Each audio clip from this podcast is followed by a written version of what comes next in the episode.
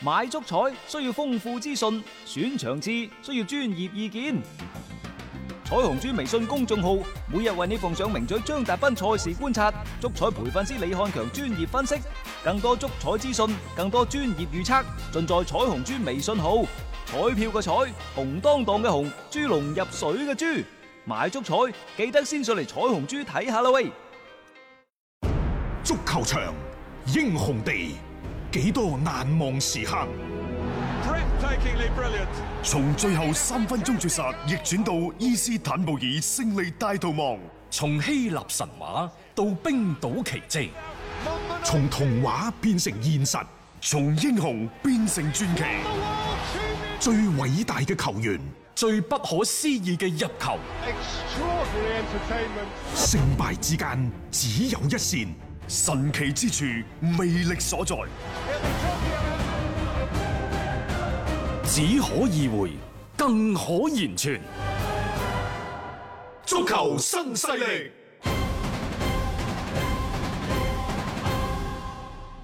翻翻嚟係第二 part 嘅足球新勢力，大家不妨呢就打開英超嘅積分榜去睇下。嗯，除咗第一、第二位之外呢，啊嗰啲零零四就帶開㗎啦。從第三到第六位，佢哋之間嘅分差其實得一場波三分嘅距離啫。啊，好犀利原先呢，你係諗住呢就要超車，係超越車路士。超越車路士誒，而家睇唔係話超車喎，其實你捉住嗰隻狐狸。已經捉住條尾㗎啦。係 啊，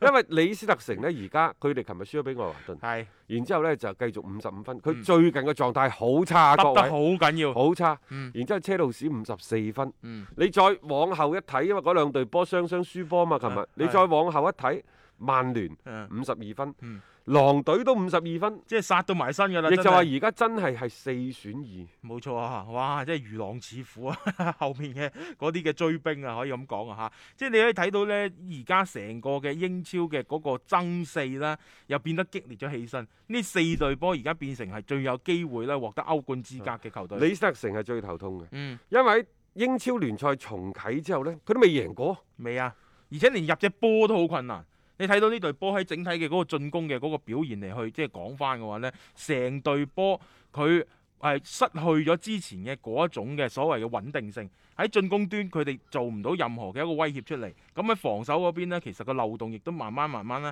係增大咗嘅。而家呢，我感覺啊，勢頭最猛嘅呢幾隊波，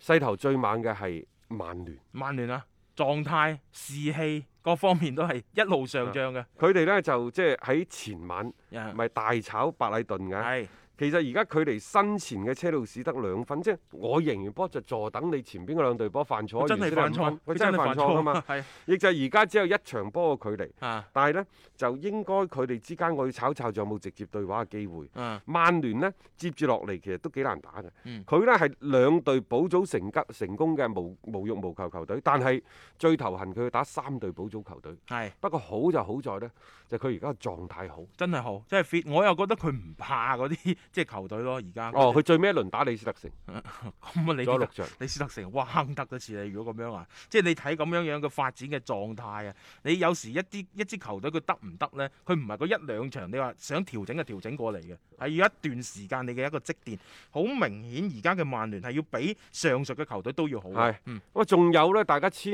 祈唔好忽視狼隊，狼隊三連勝，並且最近三場係零封對手。佢最可怕嘅地方咧，佢永遠唔係焦點嚟嘅，即係你喺呢扎球隊當中咧，佢咪唔係一隻狼咯，係啊，佢就咁樣永遠都吊住你。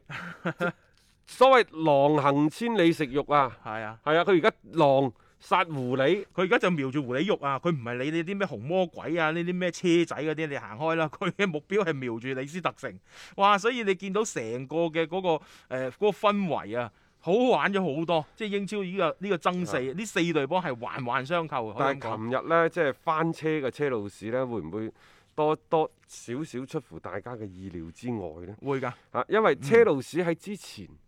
嘅狀態嗯亦都係比較出色，嗯但係偏偏佢對住嗰隊鐵錘幫嘅韋斯咸呢，嗯有有好多時嘅韋斯咸係唔同你講道理佢嘅。拆車啊嘛，啊，其實韋斯咸嗰把鐵錘就真係攞嚟拆車嘅，仲 有韋斯咸其實呢隊波一路都係癲癲地，佢贏邊隊，嗯佢輸邊隊，你大體上嚟講呢，其實都係正常嘅。係啊，佢個能力係喺度嘅，但係好多時候踢到一塌糊塗。但係需要分數補組嘅時候，呢隊波係一啲都唔含糊嘅。你睇下琴日好多嘅競爭對手都紛紛失分啊，包括嗰啲咩班里茅夫啊、啊 嗰啲咩諾域治啊等等。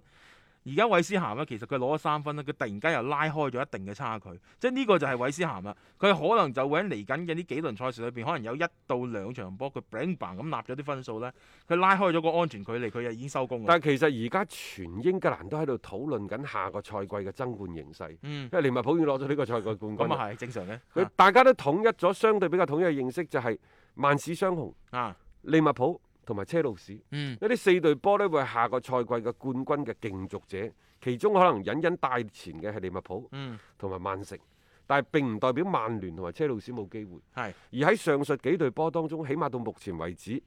即係喺個隊伍嘅引援動作嗰度，車路士係最大嘅。最積極嘅。但係萬一如果車路士攞唔到下個賽季嘅歐冠資格呢，嗯咁啊真 係頭痕啦！而家第五都唔穩陣㗎，各位你最好就第四。啊當然啦，就李斯特城呢，我估計好快就會會會跌落嚟。嚟啊嘅，會跌跌落去。去嘅話，可能到到轉頭呢，就係、誒、呃車路士、曼聯曼聯係啊，同埋呢一個狼狼隊隊。係都咯，係有機會嘅嗯。車路士呢，大家知道，薛耶子啊、迪姆華拿入晒嚟啊，然之後呢，就呢一個利華古信嗰、個啊呢一個啊夏維斯啊有機等等會係啊，啊啊啊，仲有呢，就係、其實佢哋嘅後防線而家都喺度諗緊，好多球員話想引進啊，咩阿拉巴啊、烏帕美卡奴等等啊，嗯都仲有呢，傳出就係、賴斯，即係啊琴日。啊韋斯咸嗰邊嘅，其實呢位仁兄呢，車路士青訓出嚟嘅，嗯，即係佢車路士青訓你冇冇冇聽錯，但係佢唔係出租 車啊，佢係呢一個嘅小轎車，係小轎啊車出即係賣咗出去㗎啦。啊，佢即佢係有身份嘅，佢就車，但係佢如假包換嘅車路士嘅青訓產物，嗯就係純同美神莫特嗰批嘅，啊話兩個咧 friend 好嘅打 friend friend 嘅。好 friend 嗯嚇。咁如果真係有機會即係引進佢翻嚟嘅話，又多一個即係啊真 friend 係底車路士最近到底係聽佢嗰啲咩成績啊幾好幾好嗰啲消息多，定係佢買人啲消息多呢？啊！但佢買人嗰啲，我覺得個可信程度都高㗎高喎佢高嗯有錢啊嘛，佢真係可以去，即係佢唔會係吹水啊嗰啲消息嚇、所以呢隊波係有雄心有諗法，即係睇睇啦嚟緊嘅嗰個賽事當中啦。啊，仲有一點我想補充翻先，即係曼聯同狼隊喺嗰啲歐聯杯仲係叫緊糊嘅， 即係如果佢哋係兩條腿走路嘅，所以呢個聯賽嘅前面嘅一個爭奪呢。一定會好激烈，啊而且佢哋呢就係叫雙保險一路咁行緊嘅話呢，其實今個賽季呢，歐冠嗰邊英超啲球隊應該會見得比較多。哎喺而家英超嘅最佳射手到目前為止應該係奧巴美揚。係啊，佢應該追平咗阿華迪嘅嗰個記錄㗎啦，但係華啲停咗落嚟停啦，咗落嚟啦嘛。係啊，啊即係我覺得奧巴美揚應該會冚上去㗎啦。愛華頓呢，琴日即係贏嗰場李斯特城嘅賽事呢，就冇咩太多嘅懸念。係其一呢，就係即係整隊李斯特城喺復賽以後係得得好緊要毫。無狀啊態可以。另外，琴日我哋都同大家講，即係佢都差唔多封城咁滯啦。嗯，嗯同埋呢，可能就係喺呢一個未開之前，即係徵求大家意見，可能佢係最反對開嗰、個。嚇冇錯，因為唔開 佢就嗰個位置定咗啊嘛， 咁係歐冠嘅席位嚟嘅。而家開咗唔踢又唔得，一踢又冇狀態，一路咁耷緊落嚟，你諗下，連羅渣士都係玻 璃，係所以其實誒，我而家感覺下呢隊波，即係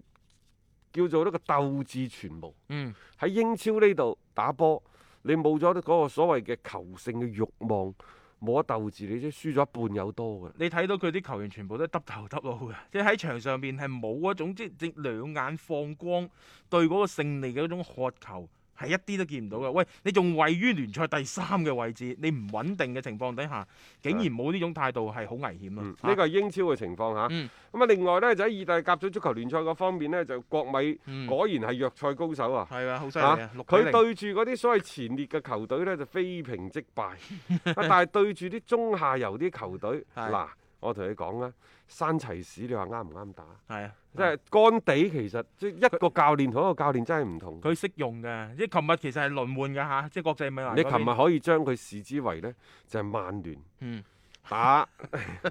布雷西亞係啊，因為其實艾樹利、楊格啊、山齊士等等，全部都有好嘅表現嘅。啊入波添啦，艾瑞揚界第一個入波嚟嘅，即係你可以睇到呢場嘅比賽呢，喺輪換咗嘅情況底下，仲獲得一場嘅大勝。好事嚟啊！哦，干地真係一個好好嘅教練，佢識得點樣樣去就佢手底下嘅人才啦，去搭配翻個陣容。有好多可能大家覺得已經係即係廢咗九成武功嘅啲球員啦，去到佢手底下呢，突然間又會覺得嗰、個即係作用係非常之唔錯嘅啊！所以你睇到琴日嘅呢場比賽裏邊，邊個上去啦？我覺得都係即係踢得會比較舒服啦，比較開心啊啦。嗯我覺得就係班波呢，心態好，嗯，再加上上半場已經遙遙領先，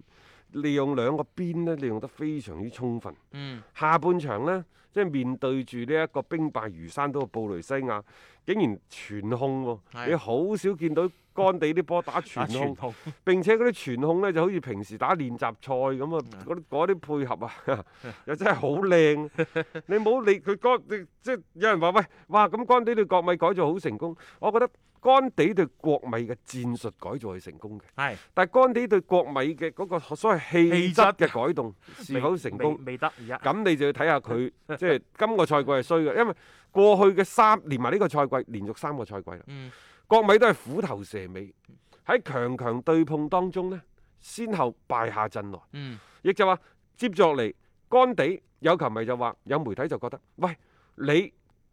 張康陽嗯，是否好似利物浦個老細咁樣，分威集團咁樣，俾到高普三到五年嘅時間去改造呢隊波，你敢唔敢？係有但冇咁耐性？但係人哋高普一去到就起碼即係帶領球隊攞個歐聯杯嘅亞軍先。你干地有冇杯先？嚇 係嘛？好啦，咁然之後呢，仲有個高呢一、個高普喺利物浦係不斷咁為球隊贏得亞軍 嘅喎，歐聯杯亞軍、歐冠亞軍、聯賽亞軍。， 你而家亞軍都未有，好啦，都唔緊要，因為干地係一個自帶冠軍屬性嘅教練。俾時間你佢啦俾你張康陽願唔願意俾？嗱，我覺得其實干地搭馬洛達嘅呢一個組合係係啊絕對 OK 嘅。 OK 嘅，而且我覺得都曾經成功過啊。咁而家移植到過嚟，我覺得係俾啲時間佢，因為你國際米蘭今年係有諗法嗱，但係我同呢一你下講子啊其實佢哋簽呢一個嘅誒、呃即係利華古信嗰個阿舒拉夫啊，嗯啊，其實係皇家馬德里嘅人，係皇咪？皇馬嘅係啊嗯，我就好覺得佢哋嗰個忽悠能力好強啊，好強。第一就係、干地嘅戰術，嗯，干地嘅打法，令到阿舒拉夫覺得佢喺呢隊波嗯一定會有好好嘅發揮，一定會係有如魚得水嘅。嗯，呢一個表現感覺係表現。然之後，馬洛達呢，可能就從呢一個收入等等各方面，係幫佢描繪咗一個非常之宏大嘅前 途。所以佢自己就寧願捨棄一啲嘅高薪、嗯啊轉會費嘅簽字費等等，有第二度更加好嘅地方，包包括拜仁慕尼黑嗰啲都唔去啦。嗯佢就過嚟嗯國心米甘情願、心甘命抵咁嚟國米。嗯，個轉會費仲唔貴喎、唔貴，連身都唔貴四。千萬歐元啊！年薪都唔貴，即係你可以睇到，即係話呢個球員過嚟呢，誒、幾白菜價， 幾白菜價嘅一個價碼揾到一個其實幾好嘅邊路嘅選手啦。因為即係艾瑞拉夫佢喺多蒙特嗰邊已經即係證明過佢自己嘅能力㗎啦，好波。好波。因為其實多蒙特呢，我同大家講，即係左邊你係成日話新組啊，咩嗯杜根夏薩特嗰啲，其實整個多蒙特佢嘅進攻，佢係靠兩個邊組織起身嘅，係一個係左邊嘅古里古路里，古利路係啊，一個係右邊艾樹拉夫。嗯佢多蒙特嘅進攻唔係從中路發起㗎，嗯佢係先由呢兩個旁邊呢兩個點發咗，再交翻俾前邊嗰班啲兄弟們再去衝㗎咋。嗯。嘿，好棍㗎！所以即係好重要啊啦，呢兩個嘅邊翼位嘅球員啊，艾樹拉夫就係其中嘅一個啦。所以即係干地可能即係佢嘅打法啊咧，對於一啲即係個邊路球員真係有一個極大嘅一個提升。嗯再加上呢，就呢一排盧卡古喺國米喺干地嘅麾下呢，都逐漸揾到感覺。咁啊，開始呢，就有人就喺度質疑就係點解蘇斯查當初會放走佢呢？嗯啊，就呢一點嚟講，蘇斯查喺最近接受採訪嗰陣時，掷地有聲咁講，可能最近曼聯嘅啊，成績績好，好心情靚，講嘢有底氣，就唔好似舊年咁樣，人哋問喂你點解賣史摩寧啊？嗯，佢呢就耷頭耷腦，唉，史摩寧喺我哋呢度個表現，大家睇到真係唔係咁好喎、 可能意甲嗰度對抗唔係咁激烈啦，係嘛？啊，舊年嘅史摩寧係咁嘅，嗯嗯，其實而家仲係曼聯嘅人嚟㗎，係啊，租借出去㗎咋。嗯但係盧卡古，人哋問到喂點解你賣盧卡古啊？佢掷地有聲咁講，佢話呢個係一個正確嘅決定，正因為確嘅決定因啊，為最近呢，就誒、呃尤其係馬迪嗯，爾，然之後呢，就呢個拉舒福特喺前邊都開始揾到食啦，係，即係曼聯嘅入波效率有保證啦。並且呢，最近十幾場嘅賽事非勝即平，保持不敗，嗯，係嘛？即係走勢好強勁但啊，係一一句講晒，就係有底氣。所以你再問我咩問題，我都可以彈翻翻嚟。梗係啦無論我個態度係呢一個比較和善嘅，抑或硬邦邦嘅，誒我就講俾你聽，正確嘅。事實擺喺度啊嘛，我而家係得啊嘛，而家我係行緊運又好，或者即係表現真係好嘅，所有嘅問題都唔係問題，即係對於蘇斯克查嚟講，可以好容易咁樣去解答咗記盧者卡嘅提問古。啊，我同大家講個腳底相對就係比較粗。粗粗，佢呢啊個係佢嘅佢嘅弱點嚟，可以咁樣講嚇。但係你真係如果俾一段佢咁樣去推嘅話咧，佢係大隻，嗯但係你睇到佢少少綠巨人嘅感覺，嗯佢重心高，係大隻得嚟重心高，其實好容易冧嘅。所以我哋話佢對抗能力其實唔係幾好嘅。嗯嗯啊啊啊，即係做支點唔啱嘅嚇， 但係就有啲波啊去衝啊殺啊，俾一段時間俾佢跑咧，呢、個就係佢嘅特點啦。OK 啦，反正我覺得即係喺嗰度發揮唔到，咪轉轉地方咯。對於球員嚟講，即係未嘗唔係一件好事啊！啊，包括 A 山齊士嗰邊咧，都起碼即係官方嗰邊講到明呢，即係今個賽季係租到季尾啦。啊，等佢踢埋喺國米嘅呢啲比賽先，咁啊等佢又有一啲好嘅發揮之後咧，再諗啊，即係回收啊，定抑或係再作其他嘅一其個打實而算。家差唔多㗎啦，呢班嗯波。即係你話盧卡古啊、嗯艾力神啊、嗯等等後邊啊、艾舒拉夫啊，嗯，嚇誒、其實成班波開始成型㗎啦。係啊，執下執下就已經 OK 噶啦。我就話即係個氣質嗰度點樣改改改善下？嗰啲要冠軍先得㗎喎， 即係呢個你你只能夠就寄望於就係特特別下個賽季你嘅一個表現啦，特別對強隊嘅時候，你有諗法，但係你有冇咁嘅相應嘅心理啊、狀態上面嘅準備，即係呢個係好重要嘅，唔好淨係嗌口號，我有咁樣嘅目標，你有冇為之而去作出嘅相應嘅準備？呢個係俾國米嘅一個新嘅課題嚟嘅。一個為足彩愛好者度身訂造嘅全新資訊平台北單體育，經已全面上線。